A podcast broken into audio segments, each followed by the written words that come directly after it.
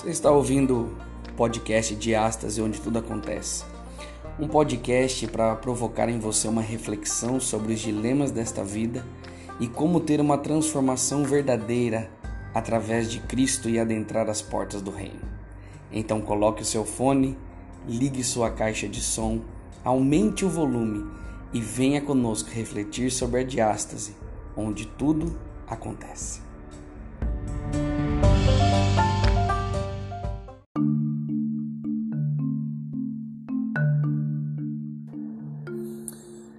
Olá, meu querido amigo.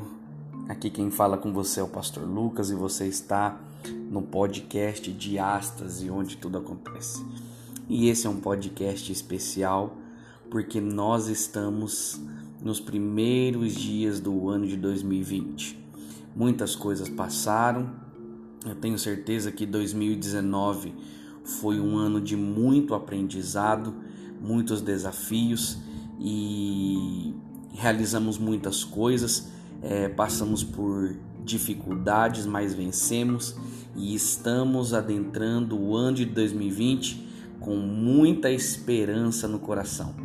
É, com certeza você já comprou uma agenda nova, com certeza já baixou algum aplicativo de exercícios no seu celular, com certeza você comprou roupas novas, colocou novos é, desafios para este ano, é, colocou metas a conquistar, começou a juntar dinheiro já para fazer alguma viagem.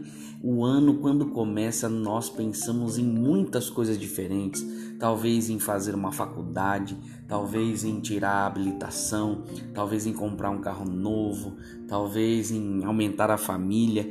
Quantas e quantas coisas nós sonhamos quando um ano termina e quando um está para começar.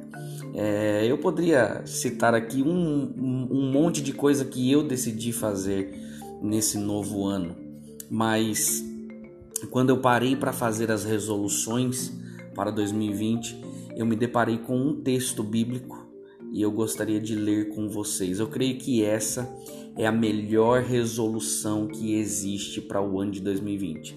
E se do texto que eu vou ler para você agora você conseguir colocar alguma coisa em prática na tua vida, meu amigo, tenha certeza, já valeu a pena.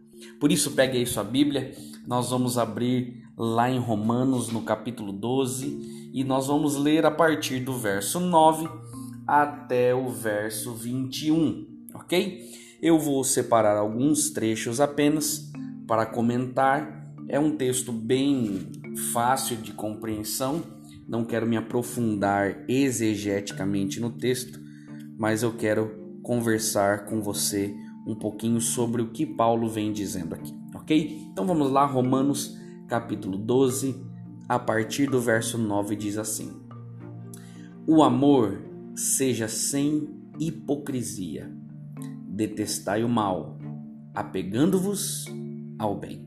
Paulo já começa essa perícope mostrando que nós necessitamos de amor. Mas ele está já enfatizando que o amor tem que ser sem hipocrisia. Infelizmente, nós estamos vivendo dos períodos onde o amor tem se esfriado. A palavra é tão dita nos dias de hoje, mas ela não tem mais quase que o mesmo sentido quando é colocada em prática. Por isso que eu digo para você uma coisa: é muito fácil falar, difícil é amar de verdade. Por isso que Paulo começa: o amor seja sem hipocrisia. E aí ele vem dizendo: detestai o mal, apegando-vos ao bem. Verso 10: Amai-vos cordialmente uns aos outros, com amor fraternal, preferindo-vos em honra uns aos outros. Verso 11: no zelo não sejais remissos, sede fervorosos de espírito, servindo ao Senhor. Olha como Paulo vai é, escrevendo o texto. Precisamos a todo momento, em, com espírito fervoroso, louvar ao Senhor e servi-lo da melhor forma possível. O verso 12 para mim chama muita atenção para mim é um verso, um dos versos mais importantes na Bíblia. Ele diz assim: Regozijai-vos na esperança, sede pacientes na tribulação e na oração perseverante. Eu creio que o amor, como ele já disse no início, também amando com cordialidade, com amor fraternal, é, sendo fervoroso em espírito, servindo ao Senhor, com alegria na esperança. O texto vem dizendo: alegria na esperança. Os problemas vão aparecer? Vão aparecer, mas tem de alegria, tem de esperança. E aí então ele vem dizendo: sede pacientes na tribulação. Meu amigo, a paciência ela vai aparecer no momento da tribulação. É muito fácil ser paciente quando tudo está dando certo. Mas Paulo vem dizendo: seja paciente na tribulação. É difícil dizer isso para você, talvez você esteja passando, mas meu amigo, tenha certeza, espere no Senhor, confie nele, ele tem a resposta para os problemas, para as aflições, para as dificuldades. Tudo tem um porquê. Paulo está dizendo: seja paciente na tribulação. E aí então ele completa: agora na oração, perseverantes. Quanto tempo você ora? Eu não sei se você já cronometrou, eu já cronometrei e me assustei com o tempo que eu passava em oração. Percebi que eu passava muito mais tempo com outras coisas do que com a oração. Você precisa orar mais. Nós precisamos orar mais. Precisamos ter alegria na esperança, ser pacientes na tribulação e na oração perseverantes. Se você tiver alegria e paciência, com certeza a oração vai ser uma realidade na sua vida. Agora, verso 13 ele diz assim: Compartilhai as necessidades dos santos, praticai a hospitalidade. Talvez esse ano seja o ano de você ser hospitaleiro, ajudar alguém. Talvez nem precisa ir muito longe. Tem muitas pessoas que gostam de ir fazer missão fora do país, mas esquece que nós podemos fazer a missão com o nosso vizinho do lado. Verso 14: Abençoai os que vos perseguem, abençoai e não amaldiçoeis. É muito fácil termos raiva, não querermos por perto aqueles que nos perseguem. E aí então muitas vezes nós falamos: eu não quero papo com ele, que se vire, eu não quero mais contato, é, não quero saber mais o que acontece. A gente tenta sair de perto, fazer de tudo e, e muitas vezes falamos mal daquele que nos persegue.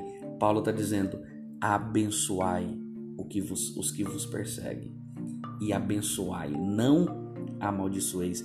Da sua boca que canta louvores, não pode sair maldições. Pense nisso. Verso 15: Alegrai-vos com os que se alegram e chorai com os que choram.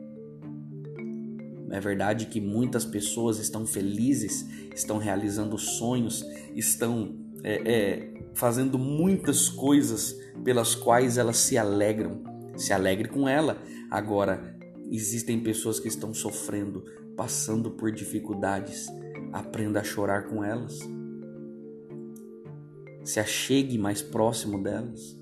Estenda o ombro, o abraço, estenda sua sua casa, seus recursos, para que possa levar um pouco de conforto a essas pessoas. Chore com elas de verdade. Eu esses dias eu estava um tempo atrás eu já estava pensando sobre isso. Nós muitas vezes ficamos tristes quando alguém é, parente, vizinho, conhecido morre. Nós ficamos tristes, choramos. Mas nós muitas vezes ficamos vendo gente morrendo e notícia de gente morrendo na televisão e muitas vezes não sentimos nada. A insensibilidade toma conta de nós. Chore com os que estão chorando. Se sensibilize com eles. Verso 16: Tende o mesmo sentimento uns para com os outros. Em lugar de ser desorgulhosos, condescendei com o que é humilde. Não sejais sábios aos vossos próprios olhos. Uau!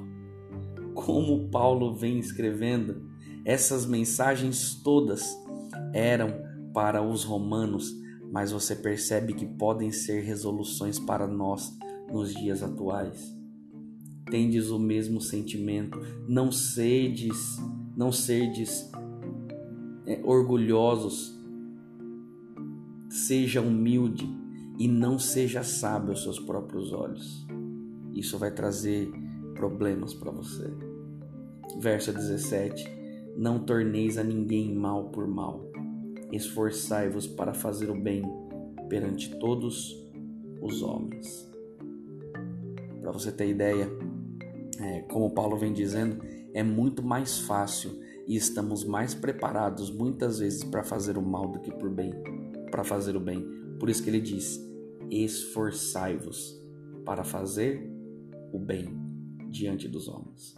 Verso 18: Se possível, quanto depender de vós, tende paz com todos os homens. Não vos vingueis a vós mesmos, amados, mas dais lugar à ira, porque está escrito: A mim pertence a vingança, eu é quem retribuirei, diz o Senhor. Não se vingue, é claro que um momento ou outro você vai ficar irado com a situação.